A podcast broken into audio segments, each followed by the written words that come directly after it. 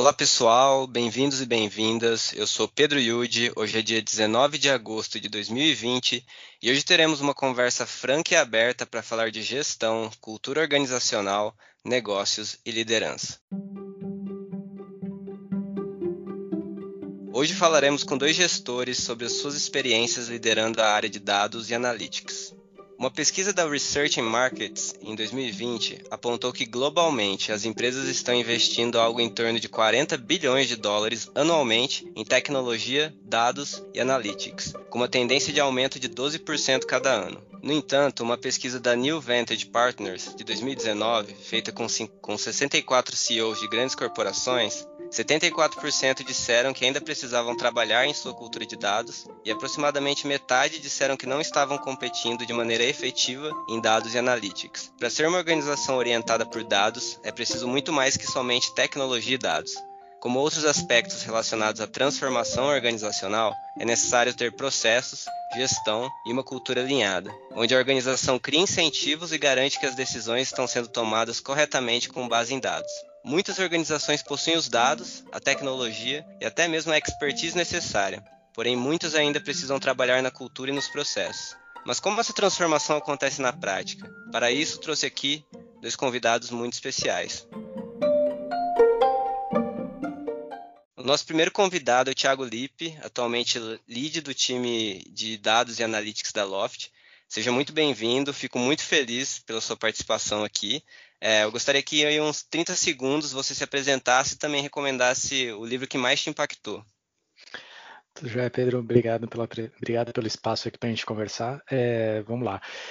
Meu, é, meu nome é Thiago, como o Pedro comentou, eu venho de um histórico de trabalhar muito em mercado bancário, então Itaú, HSBC, onde eu tive, atuei muito dentro de área de produtos, sempre com viés muito de fazer conta, acho que a escola de Itaú aí era razoavelmente forte nessa parte.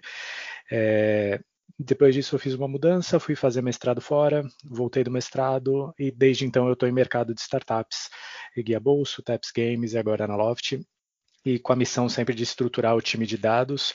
E acho uma peculiaridade que foi que eu fiquei mais técnico, entre aspas, depois do MBA do que, do que pós do que eu era antes até, é, que normalmente não é um movimento muito comum, mas eu passei a cuidar não só do pós-DW, mas também do antes do TW, né? Como obter a informação, não só como usar. É, é difícil de pensar num livro que é o que mais me impactou, mas um livro que eu acho que tem muito a ver com forma de trabalho, de dados, e, e, que eu gosto muito e que eu lembrei até recentemente dele numa conversa com uma pessoa do meu time, é o Thinking Fast and Slow do Daniel Kahneman, que fala muito dos modos que a gente entra para operar e pensar, e que acaba ajudando muito a gente a separar os momentos de estruturação e os momentos de execução. Nosso segundo convidado é o Romenig Scrivani, Head de Inteligência de Dados na DASA, também seja muito bem-vindo, fico muito feliz com a sua participação. Queria também aí que em 30 segundos você se apresentasse para os nossos ouvintes e também recomendasse o livro que mais te impactou. Olá, Pedro, Thiago. É um prazer estar aqui com vocês hoje, falando sobre dados analytics. É um tema super importante, mais do que nunca está na moda. Eu sou estatístico de formação e mestre em economia, e hoje estou responsável pela área de inteligência de dados da DASA é, que além dos laboratórios envolve também a rede ímpar de hospitais e a GSTC, que é uma empresa de cuidados.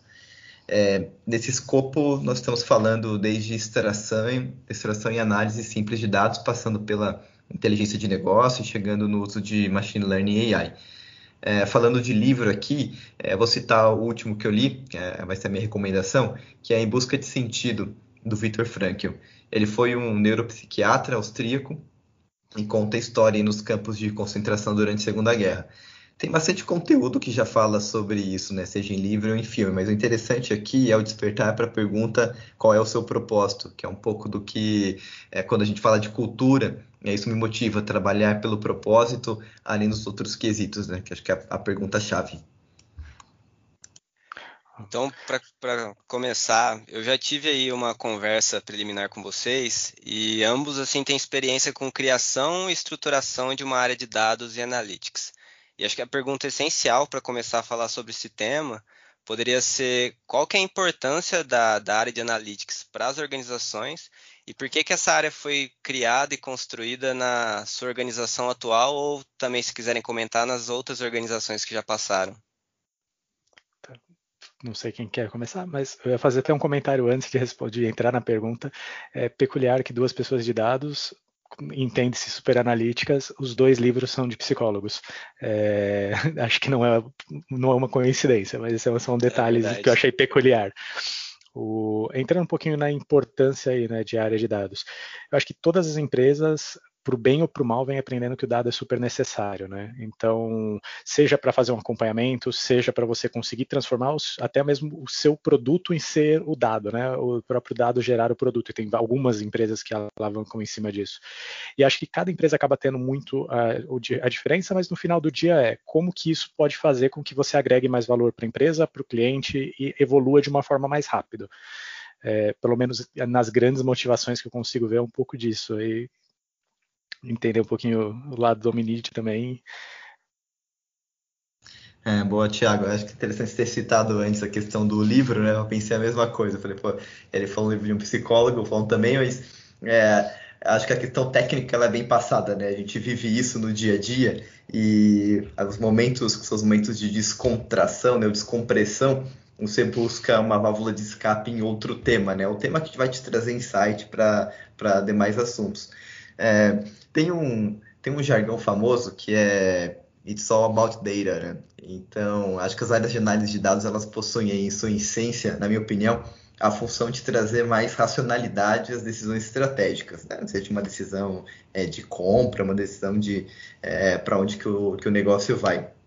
Né? Isso permeia a geração e interpretação fria do número unido ali à experiência das áreas de negócio. Acho que como benefício de ter acesso a, a muitos dados, está aí a possibilidade de contribuir na resolução de problemas, é, com divulgação de dashboards, painéis, ou o famoso BI, ou até mesmo com algoritmos ali de machine learning. É, acho que tem segmentos, o, o, o Tiago e eu passamos aí pelo segmento financeiro, é, que já tem uma experiência é, com dados há muito tempo. Né? Tem um, o, o, core de concessão de crédito, por exemplo, e o banco passa pelo desenvolvimento de modelos de risco de crédito e das construções das políticas de crédito, que ambos são ali pautados é, em número. Na saúde, que é o segmento onde eu estou hoje, esse processo é mais recente. Então, quando você tem empresas como a DASA, que passou por uma forte transformação digital nos últimos anos, é, o dado passa a ser um ativo de é, importância em todas as etapas do processo da empresa, seja da controladoria até o cuidado do paciente. Eu concordo plenamente com o que a gente falou, e tem muitas indústrias que ainda estão chegando lá. É, tipo, a Loft mesmo acho que é um ótimo exemplo de uma empresa que está no mercado de real estate, onde existem alguns poucos players que usam dados de forma consistente, mas ainda é um mercado super pulverizado, onde a maior parte das pessoas, das empresas que atuam lá são pequenas imobiliárias e que não tem a menor ideia do que, que eles estão usando de números, né? Eles acabam muito mais fazendo acontecer o negócio e se esforçando, mas não tem um processo recorrente de melhoria. Então, sempre que a gente começa a falar de processos de melhoria, de recorrência e de atuação e identificação de gargalos, a gente começa a falar de dados. E aí começa no, no primeiro no descritivo, para eventualmente chegar no preditivo, prescritivo e outras coisas. Mas é, as indústrias elas vão oscilando bastante e a indústria financeira, acho que por necessidade mesmo, começou muito antes. Interessante que, acho que falando com vocês antes e também ouvindo a resposta de vocês, eu consigo ver duas formas que a área de analytics assim pode ajudar nas organizações. Uma sendo uma área de suporte para as diversas áreas, igual o Romenig falou que é ser um ativo, o dado ser um ativo para todas as áreas, mas também ela pode fazer parte do, do produto ou serviço core daquela organização. Por exemplo, na área financeira, que a própria concessão de crédito é com base em algum modelo. É, eu queria que vocês falassem um pouco o que, que muda na prática quando a gente olha essas, esses dois tipos de atuação da área de analytics, é, se, se a governança muda, se os papéis e responsabilidades mudam, e na organização que vocês estão, qual que é o papel que vocês se veem dentro dela? Tiago, quer falar aí ou quer que eu comece aqui? Começa aí. então tá bom. Tava mais fácil você falando aqui, porque eu já olhava e direcionava aqui a resposta. Você que sabe, a gente pode. A gente pode então, lá. Se quiser, eu posso eu, começar. Eu, eu, eu, falo aqui, tá? A gente inverte na outra. É, eu acho que eu tenho um ponto interessante, Pedro, que é, a diferença que está no quanto de recurso, né, capital humano e financeiro, assim, é dedicado em cada uma dessas funções, né, a estruturação da área, né, pensando na primeira parte da sua pergunta. Né. É, e essas áreas, no fundo, elas, elas crescem juntas. Acho que muitos serviços é, eles nascem nas áreas de suporte. Acho que o Thiago trouxe um ponto aqui, né, do, da, da parte descritiva até a parte preditiva porque não necessariamente a análise de dados, a gente está falando de algoritmos complexos de deep learning, AI, isso é uma parte do, do problema, mas tem uma parte muito grande que é o trabalho simples com dado, né? É, é uma, uma tabela dinâmica, mas com um olhar diferente. Eu estou sendo bem simplista aqui, né? mas a gente está falando de ferramenta que está ao, ao, acesso de todo mundo, já ajuda ali a mapear uma série de oportunidades. É, eu acho que é aí que vem a importância né, da área de analytics e dados em si. Né? Hoje eu imagino que não seja concebível um modelo de negócio sem o devido tratamento e análise de dados. Eu acho que se tornou peça é, fundamental aí nas células ágeis ou até mesmo nas áreas que não operam no modelo mais clássico. É, e um bom exemplo disso é, eu vou pegar assim agora o processo orçamentário para 2021, diversos gestores me procurando pedindo para orçar um recurso de analytics para suas áreas. Então, dá um, dá um pouco da dimensão da importância do assunto dentro da própria empresa. É, não, concordo. E uma das coisas que é bem peculiar, né? Tipo, hoje em dia a gente fala data analytics, tem gente que vai falar data science, os termos se confundem muito, tá? É, e, todas as áreas, todas as especializações dentro do assunto dados são relevantes. O mercado entende muito mal qual que, que, o que esperar de cada um. Então, eu vejo job descriptions hoje em dia de data sciences esperando que o cara seja o data engineer é, e que seja o cara que vai enxugar, fazer os dados funcionarem. E não é bem assim. É, tipo, data science não é o data unicorn. É, ele faz muita coisa, mas ao mesmo tempo ele não vai ter toda a visão de negócio às vezes de alguém que está muito mais perto da operação. É, e isso mistura um pouco a capacidade da empresa de usar os dados, né? E eu acho que varia muito a forma de organização, se é um time centralizado, se é um time disperso, de tamanho de organização, de momento da organização e de quanto isso está engrenhado na cultura. Acho que dentro da Loft a gente começou com um time centralizado é, até voltar um pouco. Dentro da, na Loft, Data Science passou a existir antes de, antes de Analytics, porque o core do produto da Loft era ter um preço que fizesse sentido. Então, enquanto a gente não tivesse um modelo de precificação, a Loft não andava. Então, precisava disso para começar a garantir que a gente tinha um modelo. É, e aí a operação começou super pequena, então eram coisas que você conseguia acompanhar na mão durante alguns meses. A hora que isso começa a crescer e você começa a ter uma complexidade de dados e começa a ter uma horizontalidade, a gente começou a estruturar um time para começar a falar, puta, de inteligência de dados, de reporting, de coisas automatizadas, de mapeamento de processo, entender os gargalos. E aí sim começou a vir outra competência. E a forma que é estruturado dentro da da empresa, a estrutura que a gente hoje em dia chama de analytics tem mais a ver até com o, a continha de, de padaria, né, o back of the envelope, e a parte, é, a parte descritiva dos dados é separada da preditiva, porque hoje em dia funciona bem. E é difícil de ter uma estrutura que funciona de forma genérica para todas as empresas. Assim, acho que é um dos assuntos que eu mais li artigos até hoje, deve ter sido como organizar o time. E eu não consegui achar uma única verdade e eu consegui ver argumentos para quatro, vários approaches diferentes é, que eu já, cheguei, já li por aí. É, tem uma questão que o Thiago trouxe aqui, Pedro, antes de continuar aqui o papo, que é a nomenclatura, né? Eu, eu alinho totalmente aqui com o que ele trouxe. É difícil as pessoas saberem explicar né, a diferença do engenheiro de dados, do cientista de dados. E tem um ponto, esse contrato que é contratar um cientista de dados, mas para é, divulgar dashboard, seja né, ferramenta Power BI, Tableau, enfim. É, são perfis distintos, né? Então, saber definir bem ali o que se quer, acho que é um, é um passo bem importante nesse início da área. É, não, e até Legal. complementando, eu acho que uma das grandes dificuldades das empresas é isso. Assim, muitas vezes as empresas querem usar dados é, e não existe uma. O gestor não técnico, né, o gestor de negócio, às vezes se perde no que começar.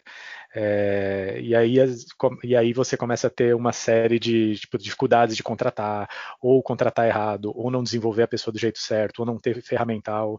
Então é, é uma coisa bem peculiar também.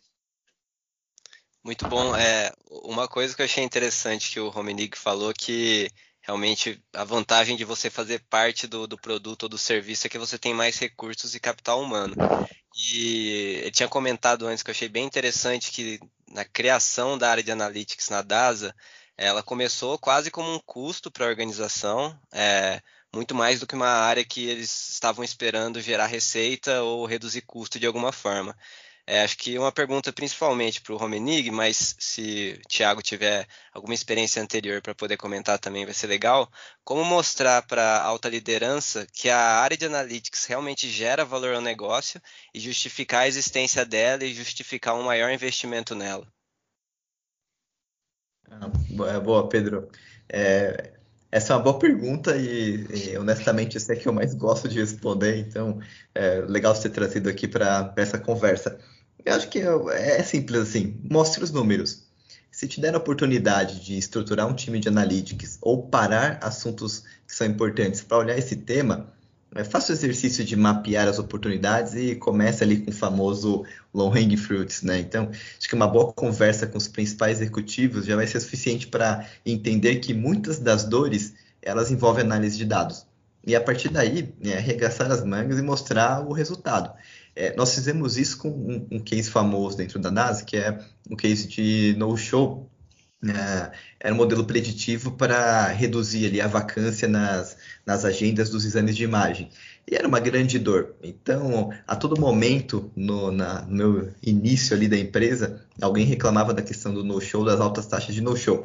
E a gente conseguiu, com uma análise simples, fizemos um, um modelo razoavelmente simples, com algumas variáveis, criar um modelo preditivo e mostrar que, olha, é, é sempre com teste AB, porque ah, o ceticismo é bastante grande, né? Numa análise que, ele, que nasce como custo, né? Você tem que mostrar o possível resultado, né? onde você aplicou, o que, que trouxe resultado, onde você não aplicou, qual foi o resultado, comparar os dois e mostrar, ó, tem uma oportunidade, esse caso aqui é uma oportunidade financeira, que você traz valor para dentro da empresa. Então, é, acho que é isso. Mostra os números e mostra o resultado.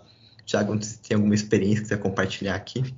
É, não tenho. Assim, ao mesmo tempo que eu acho que quando a gente acha as oportunidades, ele é muito fácil de mostrar, mas às vezes sempre existe aquela dor, né? De às vezes mesmo os low hanging fruits, o pessoal fala assim, ah, mas alguém poderia chegar. Acho que no Itaú eu tinha um exemplo muito clássico que era, tá, muitas vezes a gente identificava várias low hanging fruits, só que o banco só conseguia implementar uma ou duas. Então, qual era o valor, né? Às vezes você conseguia identificar esses low hanging fruits uma das eu gosto de tentar pensar por outro lado, né? Acho que você foi pro lado otimista, indo pro lado pessimista, falar, cara, se no pior cenário a gente estiver economizando 5% a 10% do tempo de todo mundo que tem que tomar decisão em cada uma das coisas e isso se exponenciar, esse valor ele, ele dispara também ao longo do tempo, né? Então, putz, a gente não tem o grupo de controle ideal, né? Que é pega as duas, a mesma empresa, cria duas versões dela e uma tem um time de analytics, outra não, para a gente poder comparar como que uma se desenvolve ao longo do tempo da outra é, tentar mensurar no dia a dia qual o valor entregue para cada analista ele é difícil, ele acaba ficando muito mais isolado nessas oportunidades. E aí acho que dentro da Loft, pegando o mesmo exemplo, tipo agora, depois, com pandemia, praticamente todas as nossas obras pararam. E a gente está falando de 500 obras em paralelo uma coisa é você ter 500 obras rolando, a outra coisa é você restartar 500 obras. Qual é a sua prioridade? Onde que você vai pagar mais multa se você não começar de novo? Onde que, você vai, onde que as pessoas estão mais tolerantes? Onde tem mais criticidade na mudança do cliente? É, então, foi um modelinho super simples, como a gente falou, gerou um puta do valor, é um scorezinho, não requer matemática avançada para fazer, mas precisa ter as informações certas para fazer. É, e fazer isso só foi possível porque a gente tinha uma estrutura antes também que começou a puxar os processos e organizar. Então, é, existe, é, é, é, muito nesses long hanging fruits que a gente se prova de um jeito um pouco mais fácil, mas normalmente o valor maior que a gente vê na prática é pensando no exponencialização de produtividade, assim, da minha opinião. Só para esclarecer aí a terminologia, o long hanging, hanging fruits é, são oportunidades mais fáceis de capturar? Sim, Perfeito. É, aproveitando que você trouxe um exemplo aí do, do que, que vocês tiveram que fazer como área de analytics durante a Covid, se quiser aprofundar um pouco mais nisso, legal também. Acho que o Romenig podia trazer que ações que a área acabou trazendo de novidade aí durante esse, esse, esse cenário atual que a gente está passando. Oh, ok, Pedro. É, Acho que pensar de uma forma genérica, no primeiro passo a gente lançou um, um site de dados, então é dadoscoronavírus.dasa.com.br. É, ele está online ainda para acesso. Acho que o interessante aqui do, do site era trazer visões diferentes. Ele não é nada é, de outro mundo, mas era um comparativo distinto ao momento da, da crise no Brasil.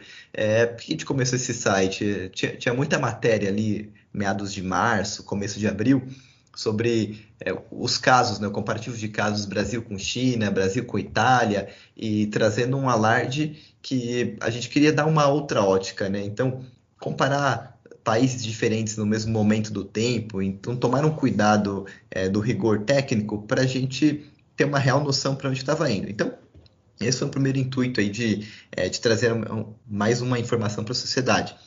Internamente, a gente trabalhou com modelo de projeção para dimensionar a capacidade das equipes, das unidades, é, leito hospitalar, se, é, nós temos sete hospitais, então se deveríamos é, expandir a quantidade de leitos em UTI, leitos em unidade de internação, se para a cirurgia letiva, se não para a cirurgia letiva. Então, qual é o formato? E isso, é, acho que a área de analytics nunca foi tão, tão demandada assim dentro da empresa, né? É, a gente trabalhou para caramba nesse período, tem, temos trabalhado muito ainda, mas a, a, confesso que a, o período mais agudo talvez tenha ficado para trás, e é o fornecimento de número. Então, o que, que vai acontecer no cenário daqui duas semanas, daqui um mês? E acho que o, o Tiago trouxe um ponto aqui que é, é eu estava olhando pela ótica otimista, né? E o lado tem um lado também pessimista. E aqui vai os dois, né? É, o, o que, que vai acontecer se tudo der certo, se nada der certo. E o lado da, do intervalo de confiança nunca foi tão importante. Então, a gente imagina com uma determinada probabilidade é, que a, a, o cenário deve, deve se comportar desse formato, né? partindo daqui até aqui, né? pensando em, em dois extremos. E isso ajudou muito nas tomadas de decisão. Então, a, acho que nós tivemos um case de muito sucesso nesse dimensionamento por ter uma área é, robusta e preparada nesse momento. Não, bacana. O, do lado da Loft, o, o, nosso CEO, o Florian, ele foi super, ele super engajou até para começar a tentar crack the case e, puta, o que, que isso significa para a empresa, para o momento que a gente está, qualquer cidade, o que está acontecendo na economia. Ele ajudou a encabeçar um pouco aí algumas iniciativas de sem demissão durante esse período. E ele mesmo escreveu alguns artigos baseado muito nos números que os times de data science estava fazendo dentro da Loft. É, e que o time ele começou a dar crunch para tentar gerar modelos. Ele chegou até a apresentar isso daí o, junto com o Ricardo Amorim, eles fizeram um, um, um momento lá junto para poder falar sobre isso, de uma perspectiva até mais otimista do que o pessoal estava tendo em relação ao Covid. Mas acho que uma das coisas que ficou muito forte disso é o quanto as pessoas ainda é, tomam como verdade modelos, né? Acho que saiu um modelo para um lugar que falava o mundo vai acabar em um mês, aí saiu outro falando não, não vai acontecer nada, isso vai ficar regional. Cara, assim, a única certeza que eu tenho é que a verdade está entre os dois, né? Então não é o modelo mais importante do que o valor que ele está dando, é, ele é uma simplificação da realidade com uma camada numérica. Você pode fazer um modelo binário, é, puta, é sim ou não, ou você pode fazer um modelo realmente estatístico super complexo entender por como esse modelo foi construído e entender quais são as limitações dele ajuda você a entender a realidade e a controlar suas decisões. O modelo não vai acertar. Ele vai errar. E aí você só pode usar isso como base para tomada de decisão e não confiar cegamente. Eu acho que eh, existe muito cenário onde você vê as pessoas confiando cegamente no modelo, porque é um, porque é outro, e aí e aí vira amor pelo modelo e não a informação, né? Então é, é interessante as perspectivas das pessoas ainda aprendendo a interpretar coisas. Tiago, esse comentário é muito legal, porque é, uma das perguntas que eu recebia é: está seguro dessa informação? E a resposta que eu dava é: tem algo que eu tenho certeza que eu estou errado. Então, assim, o modelo vai errar, mas ele vai te ajudar ele talvez a enxergar algum tipo de tendência, né? Mas não confie cegamente nos números que estão saindo daqui. É, assim, eu tinha até duas perspectivas. Tem um amigo meu que ele é data scientist no Einstein, é epidemiologista e tudo, e ele ia para o lado super conservador, os modelos que ele construía, e a Loft tendia a um lado mais otimista. Então eu falei, cara, eu tenho os dois borderlines, a verdade está entre essas duas, mas eu não sei para onde que vai ser exato. Legal. Voltando um pouco agora, olhando para a área de analytics dentro de uma organização, normalmente as, as, as áreas como marketing, RH, o financeiro são divididas em sub-áreas para facilitar ali um pouco a governança acompanhamento de indicadores. Então, RH, recrutamento e seleção, desenvolvimento de pessoas, financeiro a gente tem controladoria, contábil, tesouraria, e imagino que o mesmo vale para a área de analytics. Acho que o Thiago chegou a falar um pouco na divisão de preditivo e descritivo. É, eu queria entender um pouco melhor como que vocês dividem a área de vocês atualmente é, e comentassem por que, que vocês fizeram essa divisão. Bom, vou começar aqui. É, hoje em dia, como eu comentei na Loft, né, a gente tem separado as práticas de Analytics e Data Science. Data Science opera num esquema de alocação como um outro desenvolvedor dentro dos squads. Então, os squads que precisam de modelos preditivos têm uma alocação de data sciences e eles ficam focados dentro de um objeto de um problema.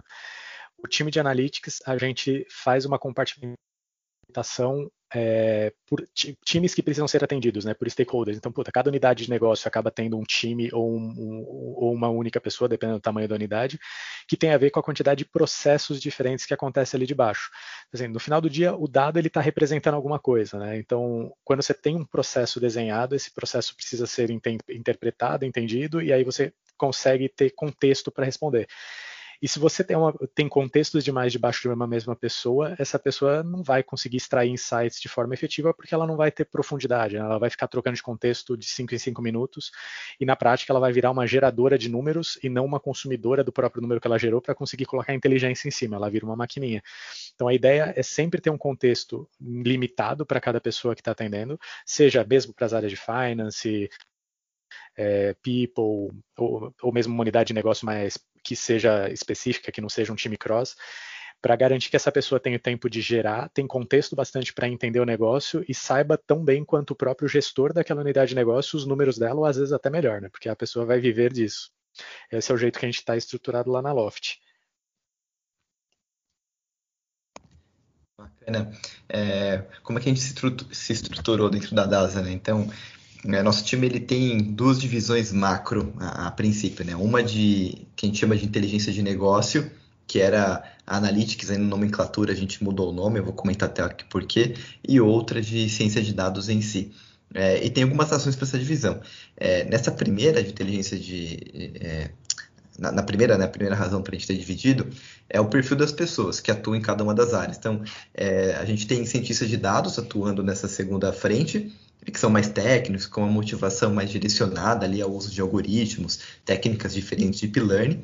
E a gente tem os analistas de dados em si, que trabalham como se fossem as áreas de negócio. Acho que o Thiago trouxe um ponto aqui, né, da pessoa estar tá inserida ali no, é, no ambiente de negócio junto, e o, e o cientista de dados mais na squad. É, esse analista de dados ele presta todo o suporte de análise de dados para essas áreas, né? É, e tem uma subdivisão ali dentro também. Né? A gente tem os engenheiros de BI que são focados na construção dos dashboards e relatórios. É, isso não significa que um não possa fazer o papel do outro. É, eles podem fazer trabalho cross, mas tem um perfil mais direcionado para cada um dos lados. Então, o segundo motivo para a gente ter feito essa divisão foi a questão do foco. É, o que eu diria aqui é que 80% dos problemas eles são resolvidos ali no time de inteligência de negócio, né, de, de analytics. A gente mudou o nome de analytics para ser um pouco mais amplo. Né, o que, quando a gente falasse de seja um relatório, uma extração de dados ou uma análise mais simples, isso está composto no time de inteligência de negócio, que está voltado para os times de negócio. É, por isso que o giro de assuntos é, é muito grande. E é mais fácil priorizar e repriorizar dentro desse time. No time de ciência de dados, que é, é um time de ciência de dados e AI, os produtos e projetos eles são mais de longo prazo e demandam um pouco mais de foco é, nessa estratégia, sem a gente, a gente ter menos flexibilidade para mudança. E esses times, em geral, estão ali atuando na, na sua squad, é, com todo acompanhamento. É, claro, tem repriorização ali dentro, mas a repriorização dentro da squad, mas o produto está muito bem definido. É, acho que é, é razoavelmente parecido. É, e até tem um ponto, né? Tipo, hoje em dia a gente não tem o papel da figura que seria o engenharia de engenheiro de BI. A gente, até por escala, por tamanho de time, a gente e pela velocidade que os nossos processos mudam, né? Acho que a Loft tem dois anos, então o processo ainda está maturando. Hoje em dia, se a gente tivesse uma pessoa a mais no processo, viraria um telefone sem fio, porque toda vez que tivesse que fazer uma mudança de processo, alguém, um analista absorveria aquela mudança, interpretaria para implementar e faria essa mudança. Então, acho que é um movimento até natural que a gente já até prevê que deve acontecer em algum momento, possivelmente ano que vem, ou um pouquinho mais tarde, ou um pouquinho mais cedo, depende muito do tamanho, de como a gente escalar. É, e aí a gente deve ficar até com uma estrutura razoavelmente parecida. É muito interessante que é bastante parecido mesmo é, as duas estruturas. Eu queria focar um pouco nesse no Analytics e no que o Romenig chama de inteligência de negócio, parece muito como um consultor de Analytics, né? É, vocês falaram da importância dele entender os processos da empresa para realmente poder agregar valor de maneira correta. É, sabendo que existem assim muitos processos em diversas áreas dentro da empresa, como que vocês fazem para priorizar em quais processos vocês vão tentar achar alguma oportunidade ou fazer algum tipo de análise, sabendo que existe aí uma capacidade produtiva limitada, né? O time de analytics tem um número X de pessoas. Como que vocês decidem em qual processo que vocês vão se debruçar e vão fazer aí análises mais refinadas? Bom, posso começar aqui, né? Vai lá, Thiago. Vamos lá. Um comentário até aleatório. A McKinsey definiu uma posição como must-have que ela, eles chamam de Analytics Translator, que é, que é, exatamente essa posição que hoje em dia tá, a gente está falando aqui, tá? É, o artigo é de 2018. Eu, eu faz muito, recente, muito recentemente eu ouvi esse termo, mas se ler o artigo que a McKinsey publicou no site deles é exatamente o que a gente está falando dessa posição de consultor. O, hoje em dia, um dos motivos pelo qual a gente constrói o time baseado em, nos principais processos da empresa é para a gente compartimentar. É super difícil você descobrir aonde estão as oportunidades se você não tiver com algum olhar de perto. Dentro de cada um desses processos vai ter bolas mais altas e bolas menores, mas certamente todo mundo vai consumir dados, né? Então, é, puta, eu tenho, se eu deixar isso solto, eu não tenho dúvida que o time de sales vai, vai no grito tentar priorizar todo mundo. Então, a ideia é tentar sempre controlar na forma que você aloca os recursos para você não ter que ficar batalhando no grito com todo mundo, porque é uma batalha super ingrata, né? Porque o quanto vale uma oportunidade? Muitas vezes, enquanto você não analisa ela, você não vai saber exatamente. Você pode ter um cheiro, uma sensibilidade, e normalmente você acaba tendo, né? Qual é a criticidade de você fazer alguma coisa, é, de, em termos de valor, qual o risco de você não fazer e qual a complexidade as pessoas do negócio às vezes entendem o valor do negócio, mas não entendem a complexidade nem a criticidade. É, e às vezes sobra muito para a pessoa de analytics a necessidade de olhar para tudo e falar, cara, confia em mim para eu priorizar, é, ou vamos tentar entrar num acordo aqui. E se isso começa a consumir muito do tempo, porque até o Ominid falou, a priorização dentro do time de analytics, inteligência de negócio, é muito mais volátil, porque ele vai ao tom do que o negócio está sentindo.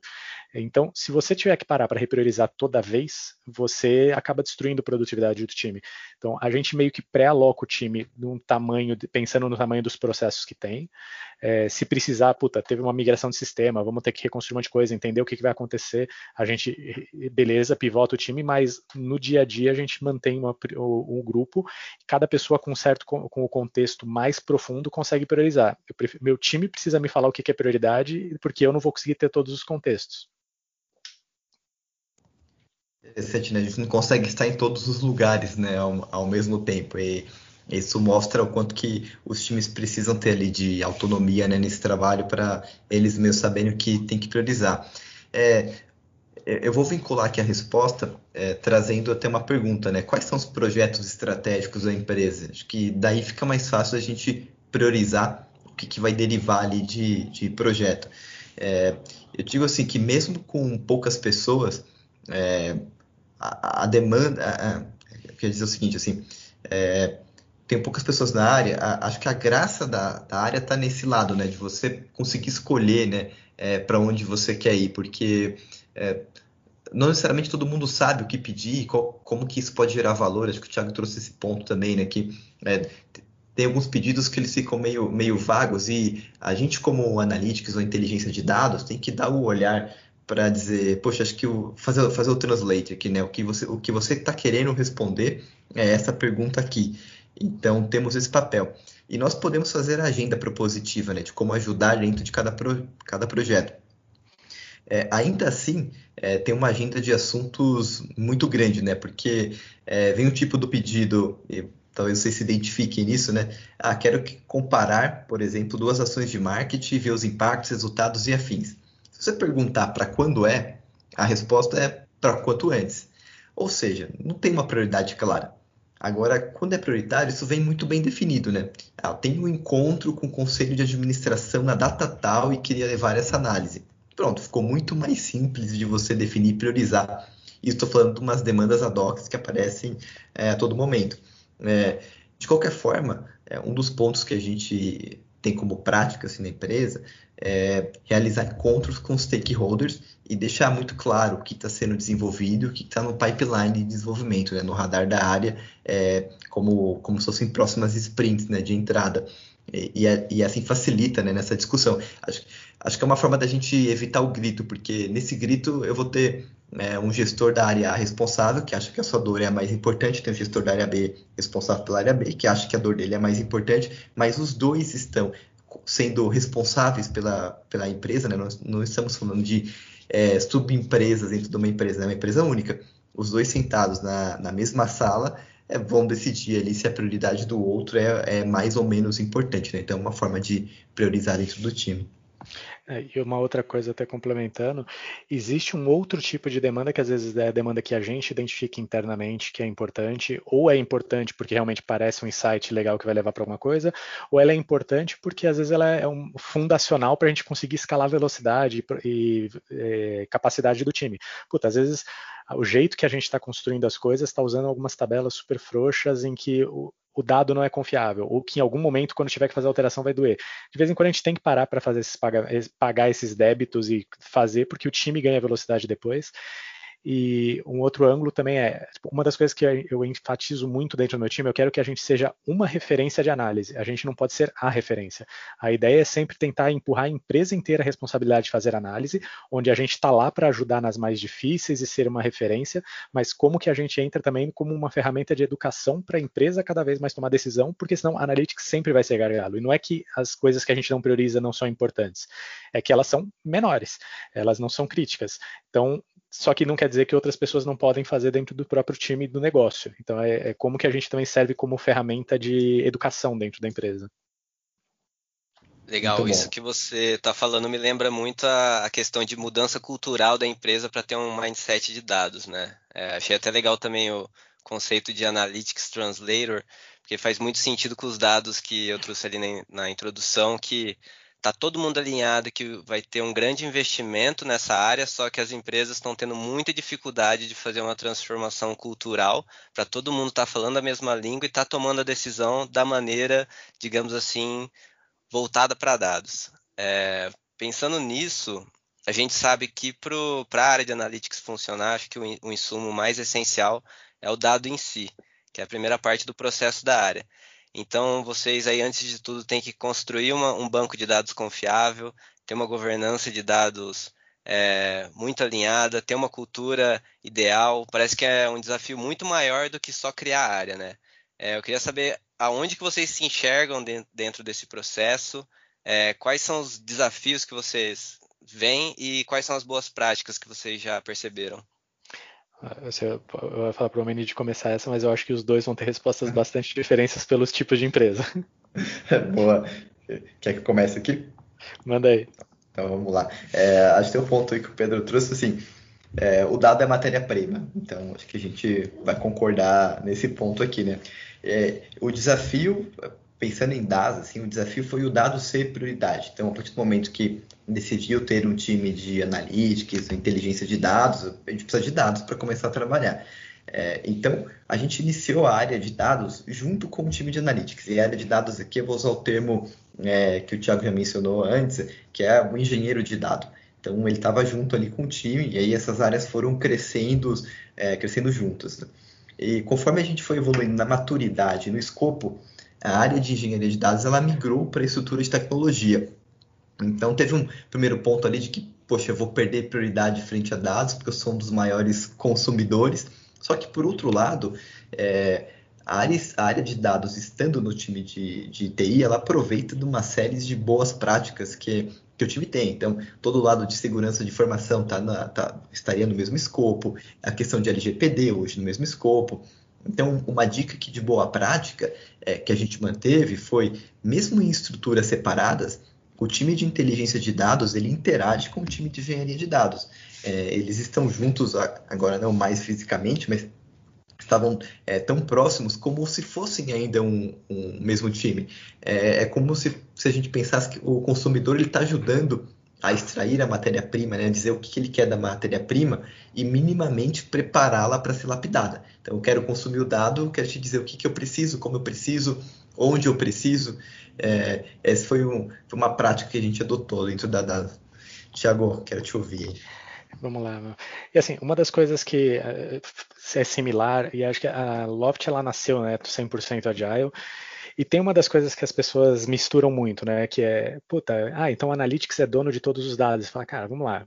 Quem é dono do dado normalmente é da aplicação que está construindo, né? Então, volta um pouco ao contexto. Quem constrói o processo, quem constrói o software é a pessoa que consegue te entregar o dado e você tem que ter um contrato com essa pessoa que fala, ó, você me prometeu que vai entregar isso sempre aqui dessa mesma forma. Legal. É, isso é uma step super importante e em startups normalmente isso é negligenciado de uma forma ok, porque você tem um processo mudando toda hora, mas é difícil de você escalar o time, porque os seus skills são muito diferentes, né? Como o Omenid falou, o data engineer não é o cara que é, fazer data engineering bem e fazer data analytics bem é uma coisa que vai até não vai funcionar. Você vai fazer os dois, mas você vai fazer que nem um pato. É, não vai fazer nenhum dos dois muito bem. O, então, você começa a ter que ter contexto. Só que o data engineer, ou ele vira um tarefeiro, e aí você tem até um certo. Porque ele vai ficar, nossa, eu tenho que extrair o dado de todas as aplicações, e é uma grande máquina de salsicha, ou realmente isso está dentro do contexto do squad, e o squad tem que entregar isso num data lake, e beleza, eu posso confiar que aquele dado vai estar daquele jeito.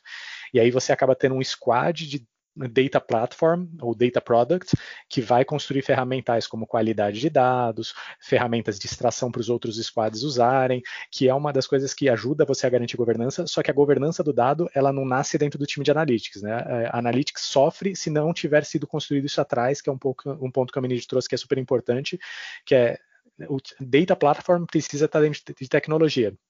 Analytics, Data Science, puta, eu consigo imaginar em vários times alocados, mas toda essa parte de plataforma, ela tem que seguir uma rotina e uma governança, porque se um processo mudar e você não é a pessoa que implementou o processo, você vai descobrir isso porque quebrou. É, e se você descobrir por que quebrou, é o pior jeito, né? Alguém, ou alguém está sacaneando você, ou a pessoa simplesmente não tem a menor ideia de que alguém mais consome aquele dado. E a pessoa não tem visibilidade de que alguém depende daquele dado, seja para fazer um relatório, ou seja para uma outra aplicação, é muito crítico. E eu diria que o relatório é o menos importante. Uma empresa vive uma semana, um mês sem relatório. É, só que muitas vezes você quebra o próprio processo que depende daquilo, e aí é um pouco mais feio o negócio. Legal. Dentro do, do a, olhando assim para a trajetória de vocês é, em relação à área de dados, é, eu queria que vocês escolhessem aí um projeto, alguma reestruturação, algum modelo, alguma análise que vocês acha, achariam interessante trazer aqui para falar um pouco como que foi a, a construção desse projeto e qual foi o resultado que esse projeto trouxe aí, o que vocês mais tiverem com vontade de, de compartilhar. Ixi, dá uma pensada. Vamos lá. Acho que, eu, começando aqui até, é, Ominid, o, um dos projetos, eu vou, eu vou, trazer dois exemplos mais rápidos. É, acho que para mim um projeto super bacana está sendo a construção dentro do time da Loft. Né? Eu entrei na Loft, ela tinha um ano de vida, ela está completando dois agora. E hoje, por acaso, é o dia que eu completo um ano de Loft. É, tipo, eu não tenho a ideia de, de, como resolver metade dos problemas que a gente tem. E a gente tem muitos problemas de governança, a gente tem problemas de qualidade de dado. Ao mesmo tempo, se eu parar para resolver eles, eu não resolvo as dores de negócio. Então, eu não posso ficar parado esperando. Então, é um pouco de equilibrar prato e começar a, mais do que pensar como eu vou resolver o problema, como eu construo um time que é uma máquina de resolver problemas. É, e esse é o melhor projeto que eu tive até agora, que é puta, como eu faço o meu time não depender de mim de forma nenhuma, e eles vão super bem nisso, tenho muito orgulho do time, e a gente aprende muito, evolui muito, e é uma das coisas que é mais legal de olhar, é falar, puta, a gente sabe que tem muito para fazer, em termos do que a gente tem, mas a gente ainda tem muita coisa de documentação, de forma de ver, mas quando a gente olha para trás versus aonde a gente estava e a capacidade que a gente tinha de reconhecer o processo, de entender onde estavam gargalos e de reagir às necessidades do time versus o que a gente tem agora, é muito melhor que a gente já tem hoje do que a gente tinha um ano atrás. Então, assim, esse ele não aparece tanto um projeto de dados, mas eu acho que é uma consequência natural quando você começa a fazer a gestão do time, ele começa a virar um muito mais um projeto de gestão de conhecimento e de caminho de que esse time vai se tornar. É, até dá para entrar em alguns outros de, nossa, o projetinho foi mais legal porque gerou algum impacto super bacana. É, só que aí é muito mais mérito do time do que meu. Então, eu prefiro o projeto de construção do time, que ele é muito mais difícil de acontecer. É, ao mesmo tempo, os hard skills começam a sumir um pouquinho, mas ele é super bacana. Bacana, Thiago. Parabéns aí pelo, um ano de empresa. Então, e, aí complementando, acho que tem esse lado, é, pensar em projetos, né? Esse lado de formar áreas. E acho que nós dois temos uma experiência nisso, né? De construir uma área praticamente do zero. Então, era eu, Keep na DASA, e uhum. três anos e meio depois a gente já tem um time é, muito mais bem estruturado. Eu acho que esse, esse é algo legal. E ele veio pelo que a gente conversou aqui, né? Então, mostrando o resultado que a gente que era, que era possível, né? É, ou ter mais pessoas, um, de fato pensar no time maior para agregar mais valor ainda ao negócio. E esses times foram crescendo. E, e pensar em cases, assim, acho que para trazer o lado, lado mais tangível, é, teve o primeiro que eu citei, assim, de, de no show. Eu falo dele porque ele foi o que abriu portas, né? Da gente ter possibilitado é, um benefício em, em, várias esferas dentro da empresa, né? Então a gente falou é, da empresa do médico, médico que tem, é, porventura, uma remuneração por paciente que ele atende, então se o paciente não vai, o médico é afetado, fica com a agenda, agenda vazia. Tem empresa que não atende paciente, tem um paciente que é, queria agendar um determinado horário e não conseguiu porque a agenda já estava ocupada.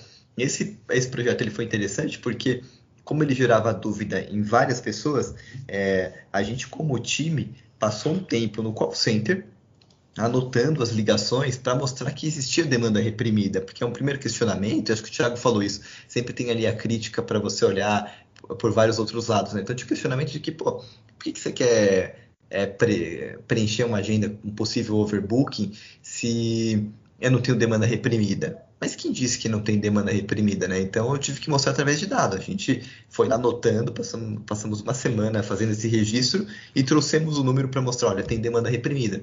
Ou seja, estou perdendo um possível cliente, né, um possível paciente para o meu concorrente. Então vamos trabalhar nisso. Então, esse projeto foi interessante né, nesse sentido. E trazendo mais atual, que acho que foi muito bacana, foi a questão das projeções de Covid. É, é, claro que a projeção que a gente tinha realizado ali no dia 14, 15 de março é muito diferente do que a gente está vendo de resultado hoje. Mas o intuito não era cravar o que ia acontecer quatro meses depois. Né? A gente precisava de é, um desenho ali, e acho que o modelo matemático também o Tiago trouxe aqui, que é uma questão, é a fórmula, né? Uma, mais interessante é você interpretar o que está por trás dela, quais informações são relevantes, e, e, no nosso caso aqui, qual era a tendência. E a gente ter acertado é, com uma boa precisão ali as próximas três, quatro semanas ajudou muito no dimensionamento da empresa. Então, acho que é um, é um, um bom case assim de trazer aqui mais recente. E com ele, é, vieram outros, é, é só um último aqui para gente, a gente seguir no, na, na, conversa. É, se eu tenho esse mundo de informações pensando como, como setor da saúde, é, será que eu posso gerar algum tipo de modelo preditivo para dizer que um paciente tem mais risco é, de para é, óbito ou ter alta, de acordo com as comorbidades dele? Então, fazer esse tipo de estudo e dar essa informação para a comunidade médica é, foi de grande valia, né? Deles olharem e falar, poxa, então tá bom, agora eu consigo entender essas variáveis aqui, elas podem afetar o paciente desse determinado jeito. Então, são cases assim que o time de analytics pode propiciar e você abre frente é, desde uma área de logística que tem que comprar insumo até uma área médica. Sim. Até reforçando um ponto que o Aminid falou muito grande, tipo, muitas vezes a nossa grande dificuldade no time de analytics é conseguir entender o qual é a pergunta que está por trás do que as pessoas de negócio estão olhando. É, muitas vezes chega a pergunta, puta, eu preciso ver, a, eu quero entender A contra B, ou eu quero entender por que, que tal coisa subiu, tal coisa desceu. Eu falo, tá bom, qual é o problema que você está tentando resolver? E muitas vezes a gente consegue descobrir a pergunta que a pessoa não sabe que está tentando responder. E a hora que você faz isso, é um aha moment que você consegue achar algum insight super poderoso, assim, é super bacana. Bom, a gente está chegando aqui no fim da nossa conversa. Queria muito agradecer a participação de vocês. É, acho que o conteúdo ficou sensacional. É, para finalizar, queria deixar aqui um espaço para vocês deixarem algumas considerações finais para os nossos ouvintes. Quer começar? Eu começo? Sempre está no mesmo impasse. Começa aí, Começa lá. Beleza. Putz, acho que assim, uma das coisas que eu acho que é super bacana para alguém que está no começo de carreira pensando. É, eu vejo algumas correntes diferentes, né? Eu vejo as pessoas falando, nossa, Big Data, Big Data. Cara, primeiro, eu odeio o termo Big Data, porque Big é uma questão muito relativa. É, então, cara, e tem várias especializações dentro de dados, então não deixa alguém virar para você e falar, não, você precisa saber tudo, ter doutorado, isso o quê.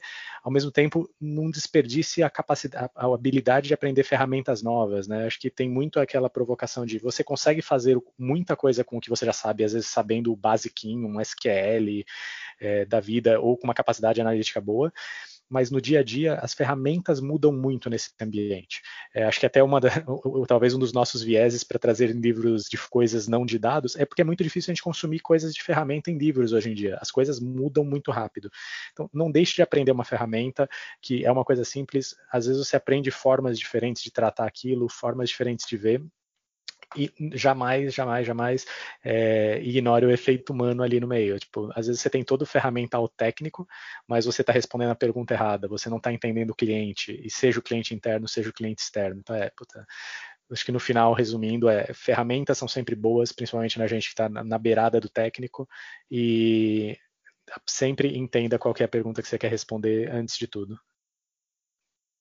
É muito bom, Thiago. É, eu endosso o que você falou aqui, é, principalmente para quem quer entrar nesse mundo. É interessante sim, a gente tem escolas diferentes, né, estilos, estilos diferentes, mas a gente vai convergindo em alguns pontos. Né? Então, o que você comentou aqui do termo Big Data é outro que repudio de alguma forma, né, questão relativa. É, inclusive, hoje tem um amigo que é, é professor aqui na Unifesp montando um curso de que está chamando ali de princípios de ciência de dados e pediu um livro de referência. Ele mandou uns cinco ou seis, é, cinco seis referências que ele tinha pesquisado. Eu falei, pode ler todas elas, mas tudo muda tanto e é tão relativo que talvez você não vai encontrar ali a resposta que você queira. Acho que vale muito mais uma conversa com pessoas que estão na área para você é, formar pessoas para pensar ali no, é, no mundo mesmo, né, na economia real. É, acho que um ponto aqui de é, só para complementar o ferramental, é, ele é importante e, e, com ele você pode treinar o quesito de pensar, né, de ter, desenvolver, é, ser mais aguçado na capacidade analítica. E isso fazer diferença de você descobrir qual pergunta você quer responder ou mesmo fazer as perguntas corretas. Né? Então, esse lado ferramental que a gente tinha 10 anos atrás, é, quando não tinha computação em nuvem como é hoje, é muito diferente. Hoje você tem um, uma prateleira de ferramenta à disposição com conteúdo gratuito em, em, várias plataformas. Então, esse é um lado. E outro que, é, para finalizar, é, tem dois pontos, né? A questão de, é, de trabalhar como democratização, a gente falou isso hoje ao longo da conversa, é democratizar os recursos, a, a área de analytics, de dados em si, ela não tem que ser a única responsável por encontrar respostas ou por fazer análise Quanto mais a gente conseguir democratizar esse tipo de recurso e conhecimento dentro da empresa, mais evoluídos seremos, menos dependentes de uma única área. Talvez essa área ela tenha que funcionar como um COIA, um centro de excelência, para você é, entregar recursos para essas áreas de negócio. Então, é, você forma em um lugar, mas você democratiza dentro da empresa como um todo.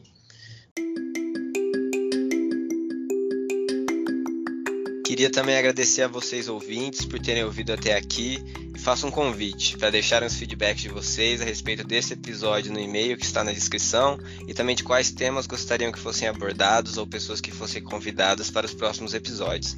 E para finalizar, deixo aqui uma reflexão para você ouvinte. O que eu posso fazer hoje para que minha organização agregue mais valor através de dados?